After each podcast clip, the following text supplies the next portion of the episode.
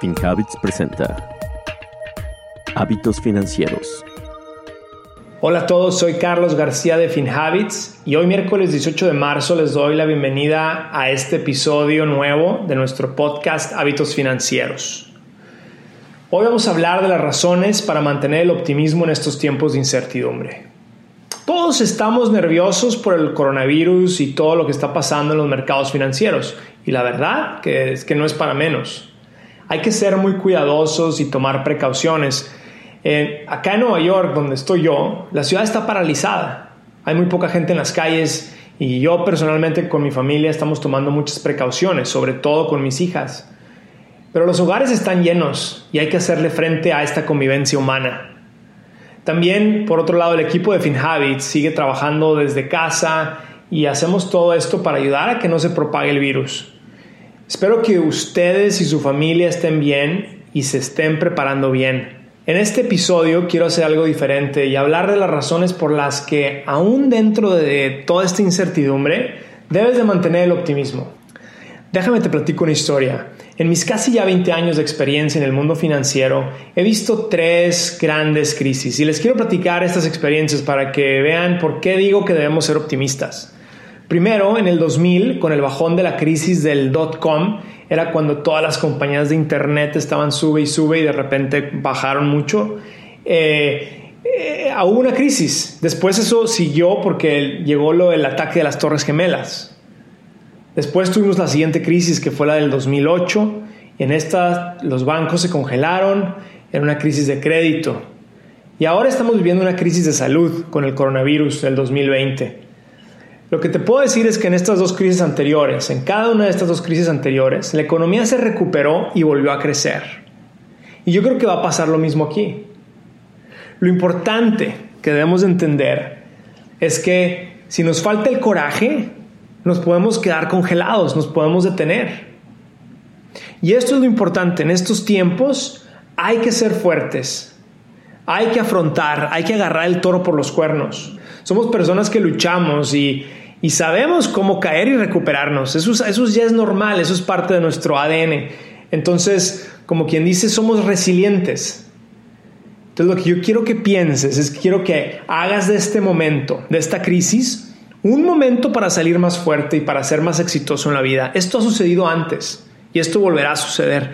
Déjame te platico algo que sucedió en la última crisis del 2008 cuando parecía que todos los bancos iban a tronar y que la economía se iba al suelo, en ese momento, en el 2008, fue cuando pensé y se me ocurrió una idea para empezar mi primer compañía.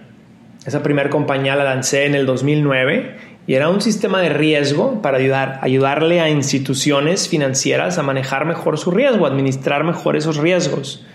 Y fue una idea buena porque en tres, en tres años esa, esa empresa fue muy exitosa hasta que nos compraron.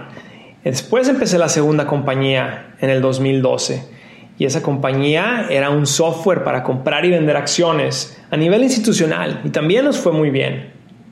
Y luego más adelante empecé FinHabits, que es esta compañía en la cual estamos. Desde el 2008 al día de hoy he empezado tres compañías y esto es algo que tú tienes que pensar.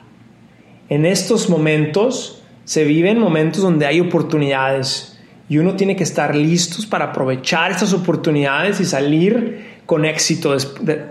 Y en estos momentos hay que aprovechar estas oportunidades y salir más exitosos. En estos momentos es cuando uno puede aprovechar y salir más exitoso en la vida. Tomar decisiones que te van a ayudar no solo a recuperarte, pero a salir con más éxito. FinHabits, la app que te ayuda a desarrollar mejores hábitos financieros. Con FinHabits puedes comenzar a invertir desde 20 dólares a la semana y es muy sencillo. Tienes la flexibilidad de hacer depósitos y retiros cuando tú quieras. Descarga FinHabits desde tu teléfono móvil y sé parte de la app financiera en español más confiada en los Estados Unidos. Y en este caso, en lo que estamos viviendo el día de hoy, pues tenemos una crisis de salud y es algo que nosotros podemos ayudar actuando. Tenemos todos el poder para que, esta crisis sea más corta ¿Y qué podemos hacer? Pues en este caso quedarnos en casa, tomar todas las precauciones de higiene, evitar que no nos contagiemos y así no contagiar a otras personas. Y esto volverá a la normalidad.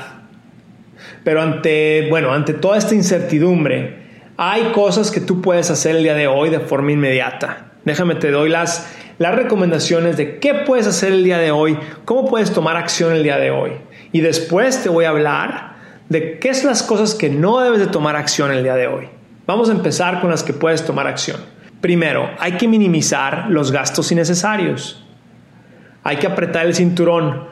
Hay que tener, hay que tener un plan financiero en el hogar y hay que, hay que ver cuáles son los gastos que tienes que seguir haciendo y cuáles son los gastos que no son esenciales. Hay que minimizar estos gastos.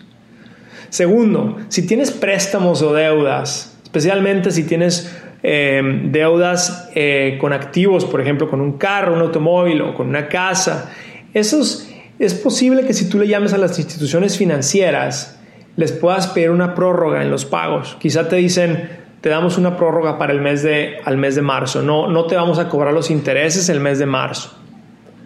Hay ciertas instituciones que ya anunciaron que van a hacer esta prórroga en marzo, no van a cobrar interés. O sea, tienes que seguir pagando la deuda, pero no te van a cobrar el interés de marzo. Háblales.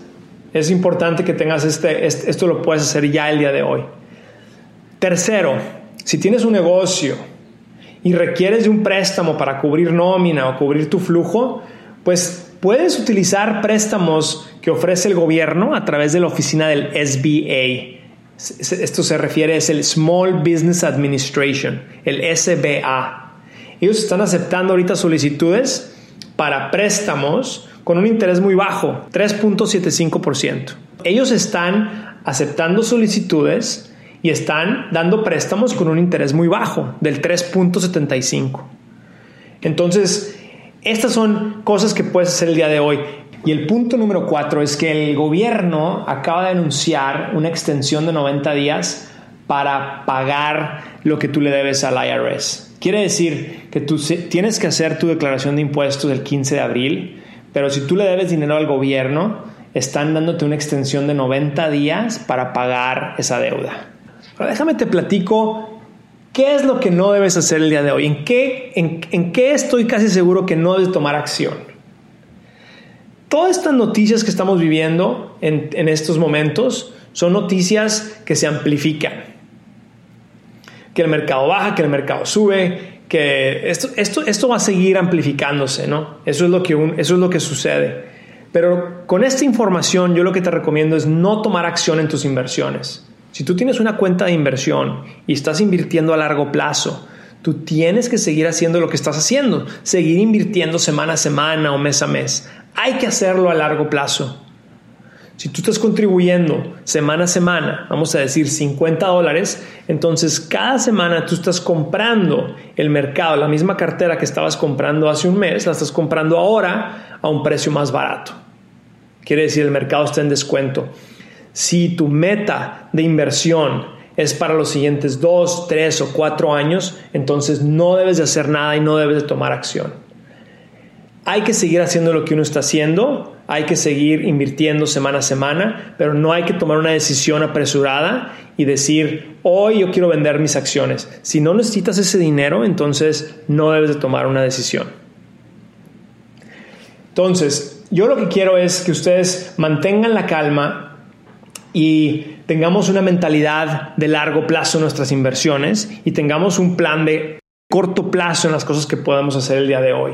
Hay que tener el coraje y hay que afrontar la realidad como es. Hay que tomar el toro por los cuernos y decir, ¿cómo le puedo hacer para que en este momento de crisis yo pueda sacar provecho y pueda eh, salir adelante con más éxito? En estos momentos se definen muchas cosas, entonces quiero que tú lo pienses de esta forma y quiero que tú digas, ¿qué puedo hacer el día de hoy? ¿Qué oportunidades veo yo el día de hoy para poderle sacar provecho y salir más fuerte de esto? Así es como hay que estar pensando. Gracias por acompañarnos en este episodio de Hábitos Financieros. Soy Carlos García de FinHabits.